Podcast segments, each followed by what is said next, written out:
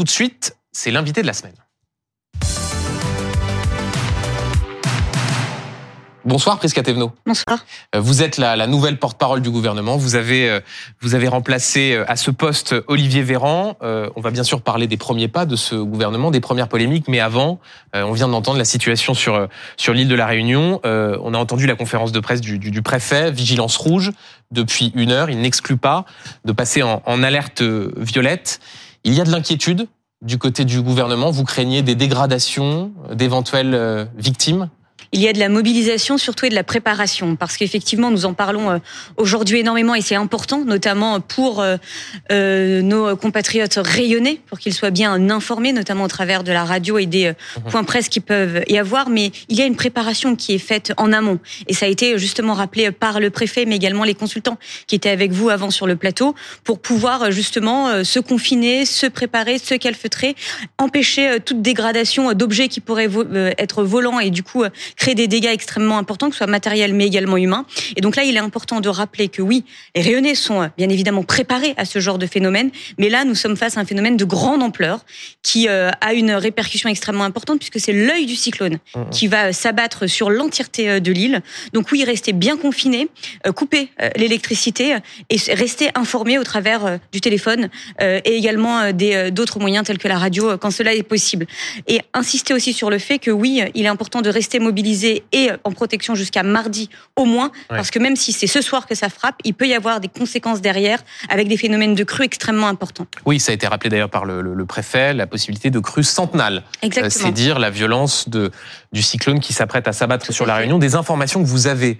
Euh, vous disiez il y a un instant que la spécificité de ce cyclone, c'était le fait que l'œil allait passer sur l'île. C'est ce qu'on voyait effectivement euh, sur les Ça veut dire que concrètement, vous vous attendez à quoi? À ce qu'il y ait des dégâts, des dégâts importants de toute façon, quelle que soit euh, la protection des personnes qui sont en ce moment même euh, confinées depuis euh, plus d'une heure L'enjeu aujourd'hui, c'est, je pense pas de rajouter de l'angoisse dans un phénomène qui l'est déjà suffisamment. Les Réunionnais sont mmh. préparés, ils sont résilients face à, à ce genre de situation, et je le dis d'autant plus que je viens moi-même de la zone de l'océan Indien. On est en période de cyclone. On est en saison cyclonique. Maintenant, ce qu'il est important de rappeler, c'est que nous ne sommes pas face à un cyclone comme les autres il va être extrêmement violent, nous le voyons, et nous devons être en capacité d'apprécier la situation heure par heure. Le euh, Premier ministre est à Beauvau, se rendra à Beauvau, je ne sais plus vraiment quelle, heure il est en ce moment, mais il est à Beauvau justement pour faire un point de situation avec le ministère de l'Intérieur. On suivra en direct. Euh, Exactement, donc tout le monde est mobilisé sur place, mais également dans l'Hexagone. Sur place, nous avons 2000 sapeurs-pompiers qui sont mobilisés avec tout le matériel nécessaire pour tout de suite réagir. Et dans l'Hexagone, nous avons des renforts qui seront disponibles à être déployés une fois que le cyclone sera passé. C'est-à-dire qu'il y aura des départs de la métropole vers euh, la Réunion. Vers la Réunion. Quand des avions pourront décoller, hein, en, résumé, pour apporter un soutien aux, habitants. Je, je, me permets quand même de réagir sur ce point-là, mhm. parce qu'on pourrait nous dire euh, de façon tout à fait légitime, mais pourquoi ne pas avoir envoyé des renforts supplémentaires en plus des 2000 déjà présents avant l'arrivée du cyclone? Tout simplement pour une raison simple et évidente et cohérente, c'est qu'il est important que les renforts arrivent après le cyclone, justement pour ne pas être victime éventuelle mhm. du cyclone lui-même. Prisca Thévenot, Gabriel Attal était euh, ce matin sur un marché euh, à Caen, dans le, dans le Calvados, cinquième déplacement en cinq jours. Sans qu'on en sache beaucoup plus sur la feuille de route du gouvernement, ces déplacements, c'est juste de la com?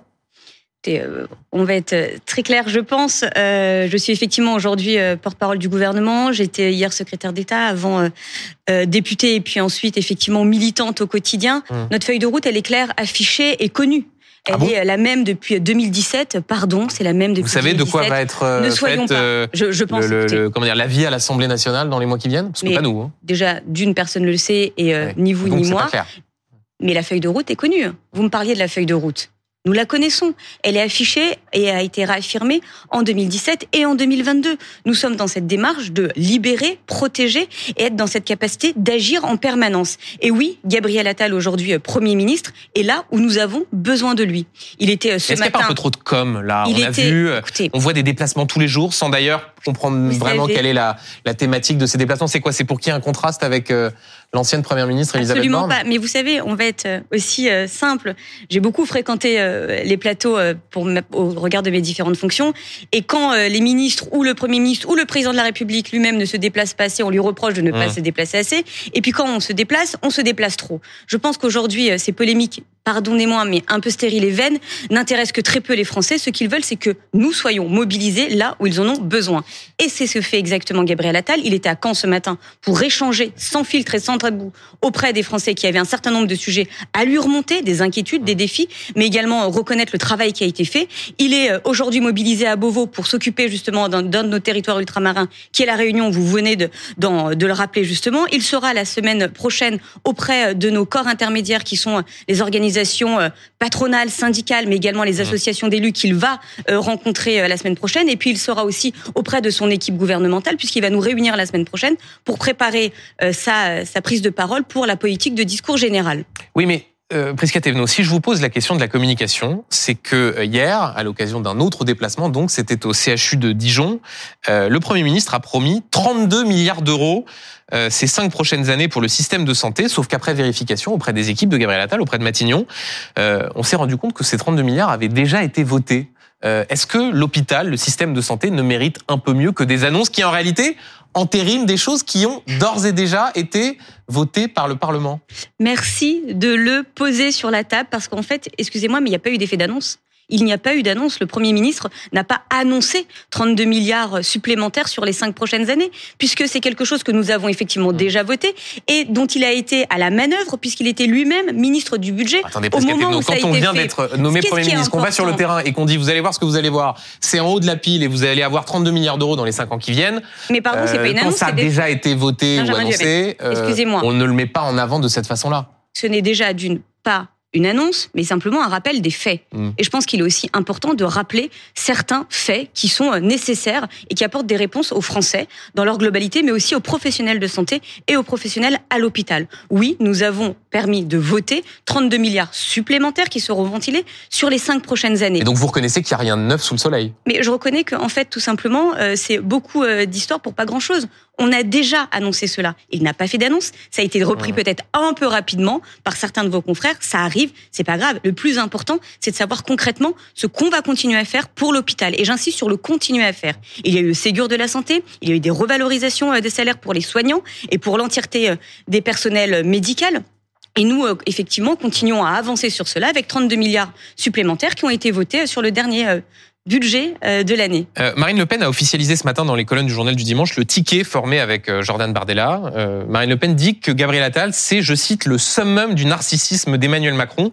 C'est le mini-moi. voilà comment elle, elle surnomme le Premier ministre. Elle considère par ailleurs que son âge, l'âge de Gabriel Attal, crédibilise la possibilité de Jordan Bardella à Matignon. Qu'est-ce que vous répondez à la présidente du groupe Rassemblement National à l'Assemblée?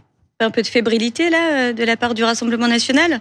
D'un coup, se précipiter sur des petites phrases et euh, des choses pas très euh, pas très jolies, je trouve, et qui ne font rien dans le fond politique. Enfin, blague à part. Ce qu'on qu'on qu'on doit rappeler aujourd'hui sur le Rassemblement national, c'est que on sait qui ils sont. Maintenant, ce qui est important aussi de rappeler, c'est ce qu'ils font.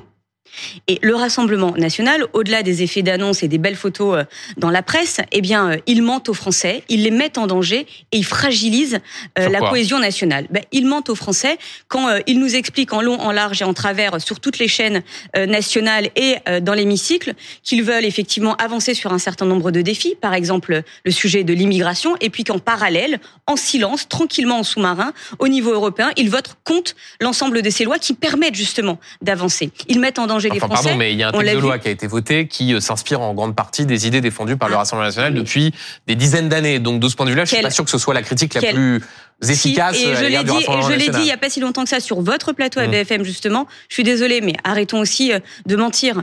Euh, ce n'est pas un texte du Rassemblement national. La preuve en est, c'est que même la semaine ben, ils l'ont voté très bien, mais ça c'est pas de mon fait, c'est de leur fait.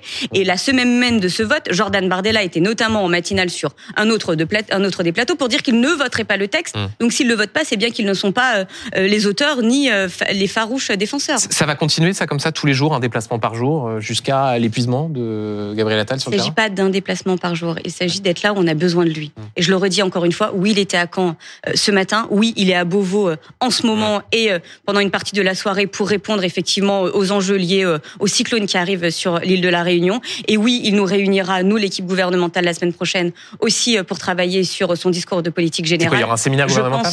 Je, on, on, va travailler, nous l'a annoncé effectivement lors du Conseil des ministres qui a été tenu autour du président de la République vendredi, qu'il allait, qu'il allait nous réunir pour qu'on travaille collectivement à ce discours de politique générale. Euh, Prisca en tout cas, les premiers jours de ce gouvernement ont été marqués par la première bourde euh, d'une ministre, celle d'Amélie Oudéa-Castera, et donc la première polémique, à la ministre de l'Éducation nationale et des Sports, qui a euh, justifié la scolarisation de ses enfants dans le privé par, je cite, les paquets d'heures pas sérieusement remplacés, des propos qui ont suscité un tollé au point qu'elle a dû hier regretter d'avoir pu, je cite, blesser certains enseignants. Euh, c'est plutôt ses excuses qu'elle aurait dû euh, présenter, non? Écoutez, moi, ce que je constate simplement, c'est que j'ai vu en long, en large, en travers tout le week-end euh, des panels de certaines personnalités politiques mmh. défiler sur les plateaux pour se mettre en expert donneur de leçons, alors que eux-mêmes pointaient du doigt ce qu'ils font euh, par ailleurs dans leur vie personnelle et, et, euh, et, familiale. Et je ne suis pas là pour juger, simplement pour dire un moment stop aux polémiques vaines. Je pense que si effectivement, bah, si elle a dû regretter ses propos, c'est pour ça que je dis, si effectivement, si effectivement, ces paroles ont pu blesser, elle a tenu effectivement à s'en expliquer. J'ai été au téléphone pas plus tard qu'il y a deux heures avec elle justement mmh. pour en parler. Mais ce qui est important de retenir, c'est qu'effectivement dès euh, demain elle et jusqu'à mardi, auprès des, des professeurs, des parents d'élèves qui se sont sentis insultés par les propos, Permettez-moi, j'y viens. propos tenus. Elle réunit et elle rencontre en bilatéral entre lundi et mardi l'ensemble des euh, représentants des organisations syndicales justement pour travailler sur ce sujet, avancer et être dans le concret. Parce que le concret, c'est quoi? Mmh. C'est que ceux qui aujourd'hui euh, parlent d'un certain nombre de sujets euh, le taisaient hier quand ils étaient aux responsabilités. Oui, et je le dis en tant que mère de famille moi-même, j'ai deux enfants, 7 et 9 ans, il y a un certain nombre d'heures, 15 millions d'heures par an, qui ne sont la faute à qui, Prisca Emmanuel Macron est président de la République depuis 2017. Donc quand la nouvelle ministre de l'Éducation nationale, à côté du Premier ministre, qui lui-même, il y a quelques jours encore, était ministre de l'Éducation nationale, parle de ces paquets d'heures non remplacés. Mais en fait, c'est la, la procureure la plus sévère de la politique éducative du président de la République. Quand vous me demandez la faute à qui, moi ce que je vais vous dire, c'est que moi je suis pas là et on n'est pas là pour essayer en permanence de débattre et de polémiquer euh, toute mmh. la journée sur trouver des comment on trouve des coupables. Nous, on est là pour travailler autour de solutions. Et de façon très claire, nous avons mis le sujet sur la table. Nous avons été les premiers à les mettre sur la table. Et plus que de mettre le sujet sur la table, nous y avons répondu. Preuve en ah est, maintenant, il y a, eh ben, comme Emmanuel Macron s'y était engagé en juillet, un professeur devant chaque classe? C'est parce que, attendez, vous parlez de deux choses complètement différentes qui sont tout aussi importantes. Il y a le sujet effectivement de la capacité d'avoir un enseignant devant chaque élève, mais également d'être en capacité de remplacer euh, les euh, professeurs qui ne peuvent pas être là, soit pour des raisons euh, tout à fait légitimes, soit pour des raisons aussi de problèmes d'organisation. Typiquement, les enseignants qui... Et donc c'est bien un échec de votre majorité, le fait que quoi? Ces heures-là ne soient pas remplacées. Pas encore. vous, vous dites on est passé de 5% à 15%. Très bien, c'est mieux. Bah, c'est déjà, pardon. Enfin, mais ça en laisse 85% euh, qui ne le sont pas. Mais très bien, mais c'est pour ça que je vous le dis encore une fois. Déjà, nous avons posé le sujet, nous y avons répondu avec des mesures. Maintenant, soyons très clairs, ça ne se, ça ne se résout pas en deux semaines, trois semaines, quelques mois. On part quand même de très loin. Alors oui, vous allez me dire de passer de 5% de taux de remplacement à 15%, c'est pas suffisant, mais on a déjà enclenché une dynamique. Mmh. Cette dynamique, pardon, qui n'existait pas avant, puisqu'on considérait que c'était une fatalité. Donc on pourrait toujours passer euh, des heures euh, carrées à venir s'expliquer que tel ou un tel est coupable. La, la, la solution non mais là on est... sur la maladresse des propos. Est-ce que Prisca vous imaginez ce qu'ont dû se dire les personnels de l'éducation euh, qui travaillent au quotidien pour faire en sorte que l'école publique soit la mieux possible, pour les parents qui, pour certains, n'ont pas les moyens de mettre leurs enfants dans le privé, ce qu'ils ont dû se dire quand ils voient la ministre de l'Éducation nationale expliquer qu'au fond, voilà, le, le, le public ça ne vaut même pas la peine d'y mettre ses enfants parce que de toute façon, il y aurait tellement d'heures qui ne seraient pas remplacées. Encore une fois, je le dis, si les propos ont pu être maladroits, effectivement blessés, la ministre euh, Amélie euh, Oudéa-Castera euh, s'en est expliquée et je pense qu'elle a été très claire aussi dans ses explications.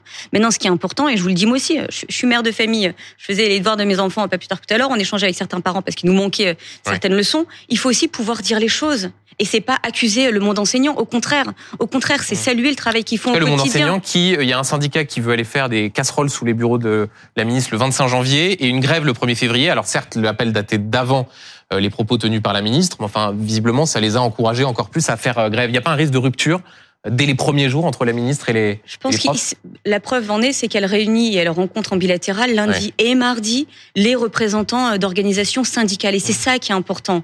Euh, le gouvernement, les Français, comme les enseignants, dans leur globalité, tout le monde, on n'a qu'une envie, c'est que nos enfants réussissent. Donc, bien évidemment, les, les, échanges peuvent être de temps en temps musclés et forts, mais c'est heureux quand ça permet d'avancer. En, encore un mot sur ce sujet. Il y a la réponse d'Amélie Oudéa-Castera. Il y a la question qui lui était posée, à laquelle elle n'a pas répondu, celle de l'établissement où ses enfants sont scolarisés, le collège et lycée Stanislas, visé par une enquête administrative après que des enquêtes journalistiques, notamment de Mediapart, ont décrit un établissement, je cite, aux insultes homophobes omniprésentes, où l'on distribue aux élèves de seconde des livres qui assimilent l'avortement à un meurtre, ou comme le révélait l'Express, la pudeur féminine est prônée face aux pulsions des garçons je rajoute encore, une professeure explique aux élèves que la contraception naturelle, ça marche très bien et que le préservatif ne sert à rien. Euh, Est-ce qu'il faut des sanctions contre cet établissement? Il faut qu'on regarde exactement et précisément ce que dit euh, ce rapport, s'il y a eu un rapport d'inspection. Il est fini et il est confidentiel il faut qu'on puisse regarder. Maintenant, ce que j'aimerais aussi rappeler, c'est qu'il y a un certain nombre de familles et euh, de jeunes qui sont dans cet établissement-là. Et attention à ne pas faire d'amalgame. Euh, je pense ça ne vous choque pas ces éléments? Et bien sûr que si. Je fais partie d'une majorité ouais. et d'un gouvernement qui a permis la PMA pour toutes, qui a permis aussi d'en finir avec le tabou des thérapies de conversion. Pardon, mais ça pendant longtemps ça a existé. Personne n'en parlait, circulait, il y a rien à voir. Nous avons fait voter une loi pour justement interdire ces, euh, ces, ces sujets qui étaient quand même. Mais c'est normal que, que l'État euh, finance si c'est enseignements sont avérés. Voilà, ce type le si. de Je pense que vous ce venez, type d'établissement? vous venez de dire le mot clé. Ouais. Si. Donc je ne suis pas en train de dire circuler, il n'y a rien à voir. Je dis attention, prenons toutes les précautions possibles, mais je rappelle que notre démarche est claire et cohérente depuis le début. Oui, nous sommes la majorité qui avons permis le vote de la PMA pour toutes, d'en finir avec les thérapies de conversion, de renforcer et de créer des centres aussi LGBT, là où dans certaines villes, parce que justement il y a le RN qui est présent, ils ne sont plus financés. Pouvons-nous peut-être parler de ça? Hum. Euh, Vous avez donc participé à votre premier Conseil des ministres vendredi matin avec euh, autour de la table notamment la nouvelle ministre de la Culture, Rachida Dati. Et voilà ce qu'elle disait de votre parti, c'était en 2021. En marche, c'est quoi? C'est des traites de gauche, des traites de droite. Des Voilà, traites de gauche, des Bah, traites de droite. Non, mais c'est des gens qui Des ont trahi. traites ou des traîtres? Non, mais c'est des gens qui ont trahi à gauche Ah, et des des gens traites, qui ont j'avais bien trahi compris. à droite. C'est ça ce parti. La Ils viennent d'où? Ceux, ceux qui euh, sont aujourd'hui dans à la République en marche, ils viennent d'où? Ils viennent du PS ou ils viennent des Républicains Voilà, c'est ça ce parti. Rachida Dati, c'est une euh, traître de droite. Et donc vous, vous êtes aussi une traître puisque vous appartenez à ce parti? Vous savez, bah non, je, je suis une macroniste et je Ouais. pense que c'est assez euh, connu et su que je n'étais dans aucun mouvement politique avant, même si j'avais effectivement et même si j'ai toujours effectivement euh, une, un, un sens politique euh, auprès de la social-démocratie. De façon euh, très claire, le plus important aujourd'hui, à l'heure où des crises politiques majeures traversent les plus grandes démocraties, et nous en, nous en, nous en faisons partie, d'être surtout, de pas être des traites de son pays. Et c'est ça aujourd'hui l'enjeu. Pardon. c'est pardon, mais ça, c'est vraiment Non. de la langue de bois. Vous avez une, C'est de la langue de vous bois. avez une C'est de la nouvelle langue de bois de dire qui rentre, qui disait pique-pente de la majorité. Est-ce qu'à un moment donné, ça pose pas une question en termes de, confiance Non mais ne soyons de pas la, de- des Français vis-à-vis des politiques Quand euh, vous qui, euh, qui les représentent quand vous m'interrogez en début d'émission pour me dire mais que va-t-il se passer à l'Assemblée nationale? Quelle va être la tournure euh, du débat politique et médiatique dans les semaines à venir? C'est bien qu'effectivement il y a une fragilité en ce moment dans le dans, dans le système politique français et donc oui Ouais. il est important que toutes les forces Et démocratiques donc on résout ce problème en mettant au gouvernement des gens qui critiquaient votre majorité il y a encore trois ans. Est-ce que euh, Rachida Dati fait partie de ces forces républicaines et démocratiques dont le pays a besoin Mhm. Oui. Est-ce que nous avons aujourd'hui besoin plus que jamais de rassembler l'ensemble de ces forces démocratiques et républicaines pour avancer pour, pour le pays au moment où nous sommes fragilisés par les extrêmes, qu'elles soient à gauche ou à droite Oui. Et encore une fois, je le dis, nous le disions depuis 2017, nous l'avons réaffirmé en 2022. Nous sommes dans une démarche d'élargissement et de dépassement. On s'élargit pas et on se dépasse pas en se regardant soi-même et en s'élargissant en notre propre sein. Excusez-moi, on avait fait des plateaux euh, au mois de juillet 2022 pour nous expliquer comment allez-vous faire en majorité relative. Vous pensez que ça êtes- vous apporte un député, les Républicains, euh, supplémentaire pas- de de suis pas, Rachida je suis pas en train de faire de la politique mathématique. Hmm. Et je pense que ça serait très euh, dangereux de le faire et ça ne servirait pas à grand chose. Ce que je suis en train de dire, c'est simplement que nous avons effectivement une femme, une femme politique, courageuse, d'action, Hmm. qui a envie de continuer à se lever d'autant plus fort pour son pays et euh, de pouvoir faire un certain nombre de choses. Elle dit ce matin dans les colonnes du Parisien euh, qu'elle considère qu'au fond les critiques dont elle fait l'objet c'est une forme de mépris de classe. Euh, c'est pas un peu facile ça comme euh, comme argument? Est-ce que c'est un peu facile, mais est-ce que c'est possible? Oui.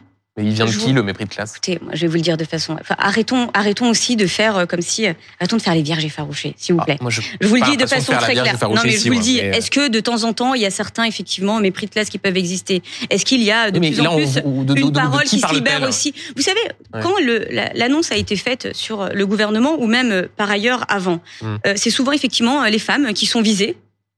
Ce, souvent, ce sont souvent aussi euh, les femmes qui n'étaient a priori pas destinées à faire de la politique et à prendre des responsabilités en politique. Ouais. Et ce sont souvent effectivement euh, des femmes ou euh, des personnalités qui sont issues de l'immigration. Ça, c'est factuel. Mm. Est-ce que ça nous arrête? Non. Mais est-ce que nous devons aussi pouvoir le dire? Oui.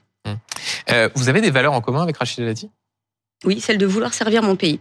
Euh, Regardez ce que tweetait en 2020 Stéphane Séjourné. Euh, tweet effacé depuis. hein, il est devenu ministre des Affaires étrangères. Il est encore patron du parti présidentiel.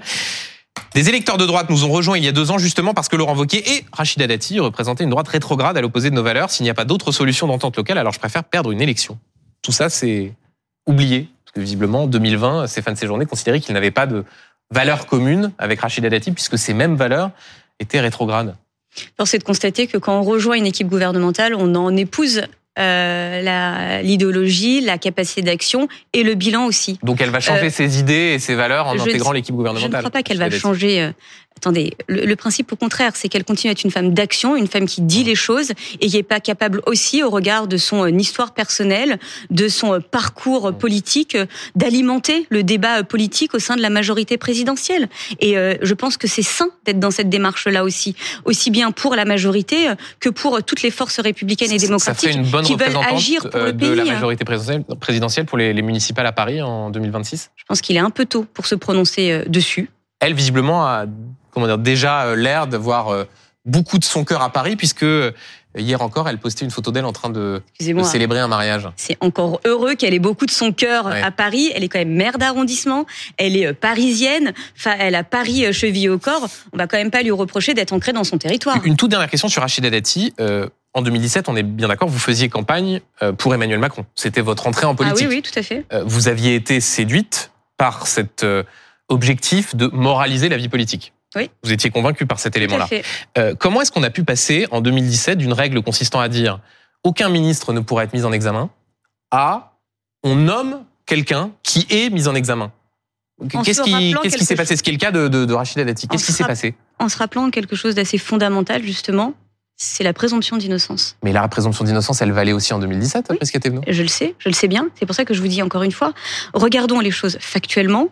Il y a la présomption d'innocence qui existe. Je sais ce que je sais très bien à quoi vous allez faire référence, et je pense qu'aujourd'hui, les Français, je vous le dis, moi j'étais de façon très claire. Vous savez, ce qui me fait assez, pourquoi je souris, c'est pas par mépris euh, et insolence, au contraire. Hum. C'est que je suis aujourd'hui sur votre plateau sur euh, des échanges et des questions qui sont tout à fait euh, pertinentes et légitimes. hein, euh, mais qui sont à l'opposé de ce que je entendre sur le terrain. Ben non, mais, c'est très bien. Prisca Thévenot. Mais mais- s'avère que je pose des questions qui, je pense, intéressent aussi certains. Mais je et vous vous ne répondez pas à ma question. Mais je vous réponds Pourquoi parce une que- règle de 2017 est devenue obsolète?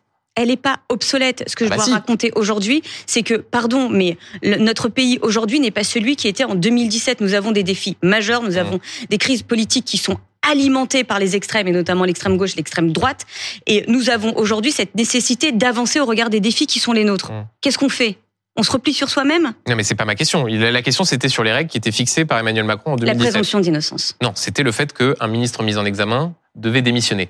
Là, cette règle a volé en éclat au cours de, du, du premier quinquennat et du second, et maintenant, c'est Oui, on nomme quelqu'un qui est mis en examen. Mais donc, ça vous pose pas de problème Non mais regardez, la justice aussi avait s'était saisie aussi euh, de façon euh, libre et indépendante sur euh, le cas du ministre de la Justice, Éric Dupont-Moretti. Effectivement, vous auriez pu me dire, mais il faut qu'il démissionne, il faut qu'il Et il démissionne. a été relaxé. Parce que la présomption d'innocence étant celle-là, une fois que la justice se prononce, effectivement, je peux revenir sur votre plateau et on pourra Mm. effectivement euh, pouvoir commenter les décisions euh, des uns et des autres. Je pense qu'il est aujourd'hui aussi important d'être sur les faits. La présomption d'innocence est là. Nous sommes dans une année où effectivement nous avons de grands défis euh, face à nous. Nous avons Mm. cette nécessité de réunir toutes- tous les hommes et les femmes qui sont en possibilité, qui ont envie de se lever pour agir pour notre pays. Faisons-le. Euh, deux questions encore sur le gouvernement. La première, c'est euh, des déclarations de Gérald Darmanin à l'instant au Figaro, qui dit la chose suivante. Après les Jeux Olympiques, un cycle au ministère de l'Intérieur sera atteint. Et il affirme qu'il faudra une respiration politique pour lui comme pour ses collègues, euh, suggérant que ce gouvernement électrochoc fait pour gagner les élections européennes de juin n'est pas voué à durer. C'est-à-dire qu'au fond, ce que dit Gérald Darmanin, c'est que ce nouveau gouvernement à peine nommé, sa durée de vie n'aura que six mois, qu'après les élections européenne et les Jeux Olympiques, il faudra de nouveau faire table rase? Alors j'aimerais bien voir l'entièreté de, pardonnez-moi, mais j'aimerais bien voir l'entièreté de cette prise prise de parole parce que je pense qu'il y a toujours un contexte. Et j'aimerais aussi rappeler que Gérald Darmanin est membre plein et entier de ce gouvernement. Je viens de vous dire, c'est l'entièreté de ce que dit Gérald Darmanin au Figaro. Hein. Euh, Très bien, mais il faut voir aussi tout le contexte. Vous savez qu'il y a un contexte dans un dans une interview et vous le savez beaucoup mieux que moi. Mmh. Ce que je rappelle, c'est que de toute façon, et merci d'en parler, euh, les JO sont là, effectivement. Gérald Darmanin mmh. est mobilisé, comme les euh, Amélie Oudéa-Castera, sur ce volet-là, et que ça va être une année aussi de grande fierté. La mmh. fierté avec cette capacité à accueillir les Jeux Olympiques paralympique. Une fierté aussi euh, de commémorer les 80 ans euh, de la libération, mais également à la fierté euh, de pouvoir effectivement revoir Notre-Dame de Paris. Et ça, je pense que aujourd'hui, plus que jamais, nous avons aussi besoin de ces moments où on a un peu d'optimisme et un peu de sourire au, cœur. Un, mot sur les prochains jours. On nous dit que le président de la République devrait prendre la parole en début de semaine. Ça pourrait être une conférence de presse mardi. Est-ce que vous nous confirmez ces éléments? Alors, le président de la République pourrait s'exprimer effectivement. Les modalités, euh, elles ne sont pas encore connues. Ce que je peux vous dire, c'est que dès demain, euh, les parlementaires de la majorité euh, présidentielle, effectivement, seront réunis et reçus à l'Élysée. Nous continuons sur cette démarche-là. Le Premier ministre réunira l'équipe gouvernementale pour préparer son discours de politique générale et nous continuons à avancer, bien évidemment, avec la priorité de ce soir, un œil très, très, très attentif sur ce qui se passe sur l'île de la Réunion. Encore deux sujets abordés avec vous, Prisca Thévenot. Le premier, toujours sur cet agenda du gouvernement. On a un peu de mal à y voir euh, plus clair. En décembre, euh, le gouvernement avait passé un accord avec la droite pour que la loi immigration soit votée en disant nous nous engageons, Elisabeth Borne s'était engagée à ce qu'en janvier, une réforme de l'aide médicale d'État euh, soit mise sur l'établi. Mmh. Est-ce que cet engagement d'Elisabeth Borne vaut toujours pour le gouvernement Attal 1 Il n'y a pas de débat interdit ni impossible.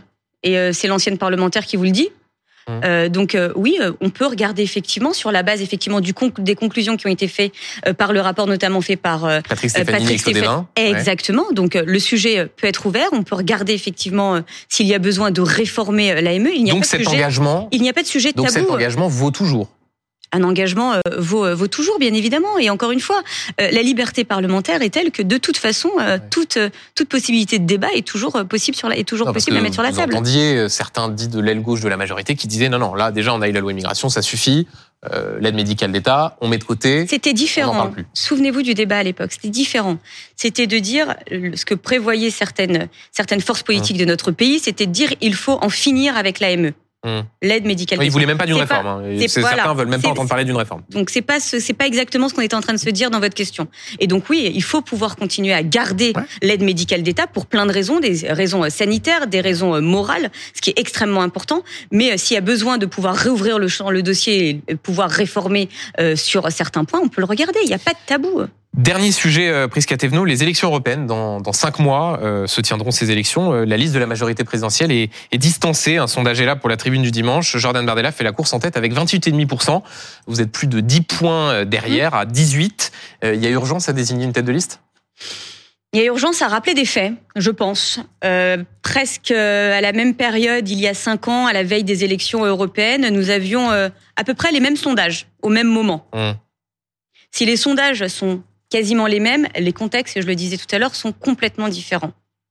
Nous avons euh, la guerre qui est revenue, des conflits majeurs. Nous avons euh, un sujet sur les forces et les grandes puissances mondiales qui veulent se réaffirmer. Nous Ça avons aussi pas, là, des enjeux sur que, si il y a un tel écart entre le Rassemblement national et votre. Si c'était l'inquiétude qui me drivait en permanence, je ne serais pas engagé en politique et je ne serais pas devant vous aujourd'hui. Mmh. Ce que je vous dis, c'est qu'il faut regarder les faits. C'est qu'aujourd'hui, par rapport à ces grands défis que nous avons et que je viens de vous rappeler notamment, eh bien, plus que jamais, encore plus qu'il y a cinq ans, nous avons besoin de réaffirmer l'importance et la puissance de l'Union européenne pour la France elle-même, mais également pour nos compatriotes. Ça ferait une bonne tête de liste ou pas? Est-ce que c'est attendez, vous regardez par rapport à ce dont je viens de vous dire. Je peux y répondre, mais j'en sais rien. Moi, je suis ah bah pas aujourd'hui. Non, mais vous êtes euh, militante, vous lui avez succédé, vous lui avez d'ailleurs tressé les lauriers au moment de votre discours de prestation. vous pourriez dire, il a le profil pour être euh, un bon tête de liste, mais je suis une bonne tête de liste aux élections Ça ne vous aura pas échappé. Je suis porte-parole du gouvernement. Je ça ne suis pas plus, échappé. Je ne suis plus porte-parole du mouvement. Et vous n'avez d'ailleurs peut-être pas tout à fait la même liberté de parole que vous aviez euh, quand vous étiez porte-parole du mouvement. Je crois pas. Ah bon? Je crois pas. Parce que ce qui est important, c'est de pouvoir dire les choses telles qu'elles sont, mmh. sans tabou, sans filtre. Mais plus que de les dire, c'est aussi d'y répondre. Et c'est ce à quoi nous sommes attachés. Merci beaucoup, Merci Prisca d'avoir été l'invité de, de C'est pas tous les jours dimanche.